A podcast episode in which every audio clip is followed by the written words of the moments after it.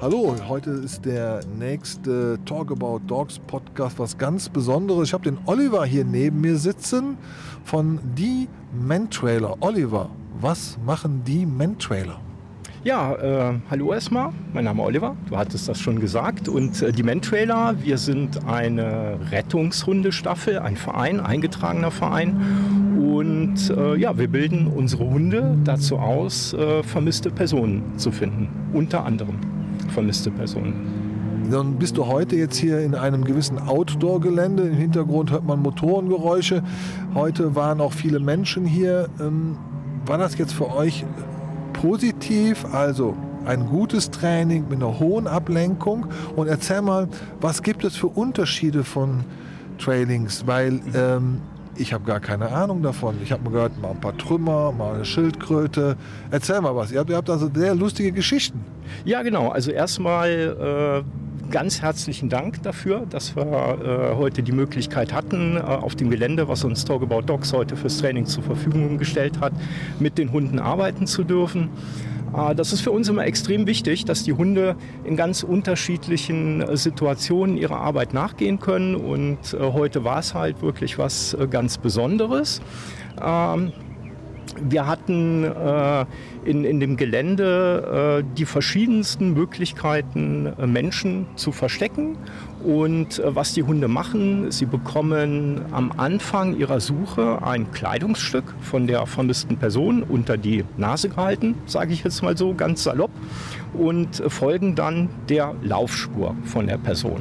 Und im Idealfall äh, finden sie die Person auch. Heute ganz konkret hatten wir Hunde äh, alle Ausbildungsstände dabei, vom gestandenen Einsatzteam bis hin zum Hund, der jetzt erst ein paar Wochen oder ein paar Monate dabei ist. Und das ist halt das Schöne. Äh, na, wir legen für jeden Hund ganz individuell den Trail und äh, deshalb konnten wir hier für jeden auch genau das Passende arrangieren und äh, die Hunde arbeiten lassen.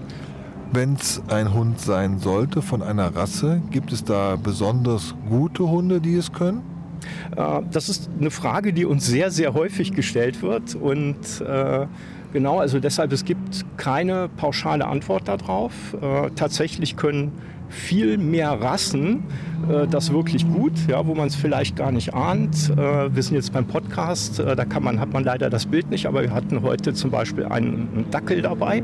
Ja, und das ist dann vielleicht auch ein Hund, wo man sagt, äh, das ist eher nicht so typisch für einen Rettungshund, aber äh, es ist halt ein Vollblut-Jagdhund.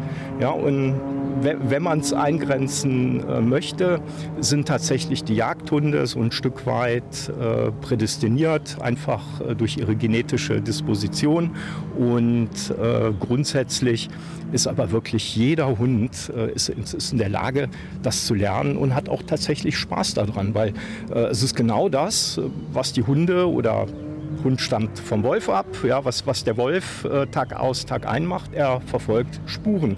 Ja, und äh, genau das steckt in den Hunden drin. Es ist äh, oft ein bisschen verkümmert, weil sie im Alltag dem äh, so nicht nachgehen dürfen und auch nicht nachgehen sollen.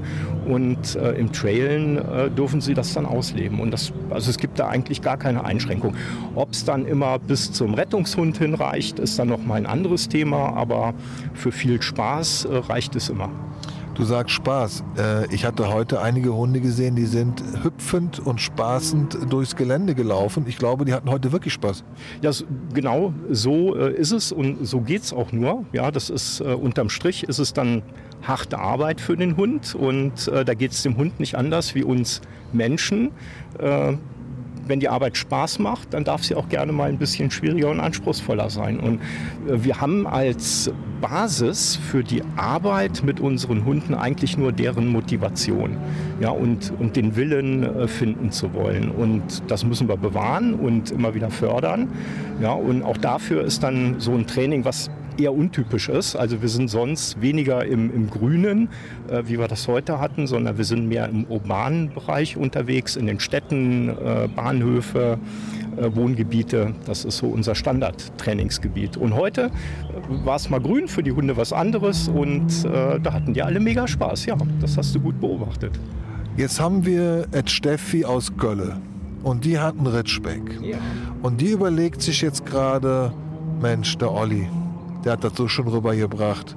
Wäre das was für mich und was muss ich tun, damit ich ein super Mensch-Hund-Team werde für das Men-Trailen?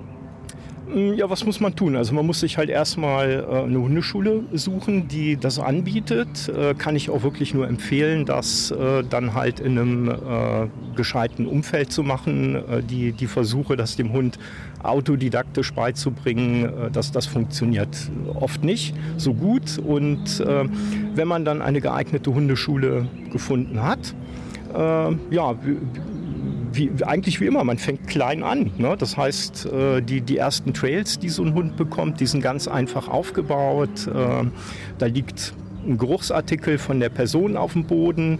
Äh, die Person ist aber nicht mehr zu sehen. Die ist dann einfach 10, 15 Meter weiter hinterm Auto um die Ecke.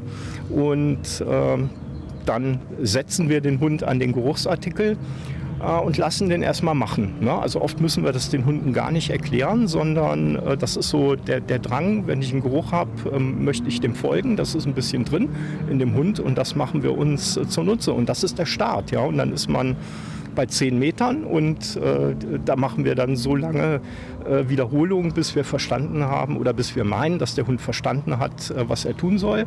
Wir achten immer auf den Spaß, auf die Motivation und dann steigert sich das, bis es dann irgendwann äh, äh, das dauert halt auch, ne? also so bis, bis wir einen fertigen Rettungshund haben, muss man schon so mit drei Jahren rechnen, bis der fertig ist, äh, manchmal auch länger. Und äh, man steigert das dann immer weiter. Die Trails werden schwieriger, anspruchsvoller. Okay, muss man Prüfungen ablegen? Äh, naja, also schon. Wir haben äh, bei uns äh, ein Prüfungssystem etabliert, äh, einfach um äh, dem, dem Hund und dem Menschen, äh, ich sag mal so Meilensteine anzubieten. Ne? Weil wir hatten, als wir angefangen haben mit dem Trailen vor vielen, vielen Jahren, da gab es Zwischenprüfungen gab nicht. Es gab eine Einsatzfähigkeitsüberprüfung und ähm, das ist dann schon, man, man, trainiert einfach drei Jahre ins Blaue und am Ende klappt es oder vielleicht auch nicht. Ne? Und durch äh, Zwischenprüfungen habe ich dann halt die Möglichkeit, immer mal wieder so ein, so ein Feedback, äh, eine Leistungskontrolle zu haben und ich habe ein konkretes Ziel vor Augen, was ich im nächsten halben, dreiviertel Jahr mir erarbeiten kann. Okay, du sprichst von deiner Company. Zum Abschluss erzähl mal kurz was über eure Company, damit die Leute wissen, Mensch, wer seid ihr, was tut ihr und möglicherweise, wie erreicht die?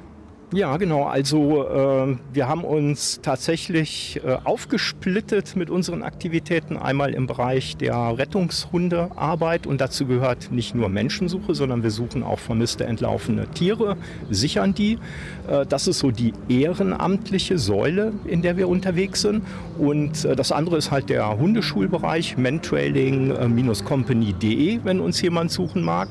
Und äh, wir haben Stützpunkte, äh, ich will nicht sagen in ganz Deutschland, aber in der NRW gibt es mittlerweile schon einige und auch ein paar außerhalb von Nordrhein-Westfalen. Und äh, da kann man sich vertrauensvoll äh, hinwenden und äh, ein Probetraining vielleicht mal vereinbaren, wenn man da Spaß dran hat. So, ihr lieben Hörer, jetzt wisst ihr ein bisschen mehr über Men-Trailer und äh, Oliver hat jetzt mal kurz erklärt, was das so im Detail sein kann. Und dann wünschen wir euch noch eine schöne Woche bis zum nächsten Talk About Dogs Podcast.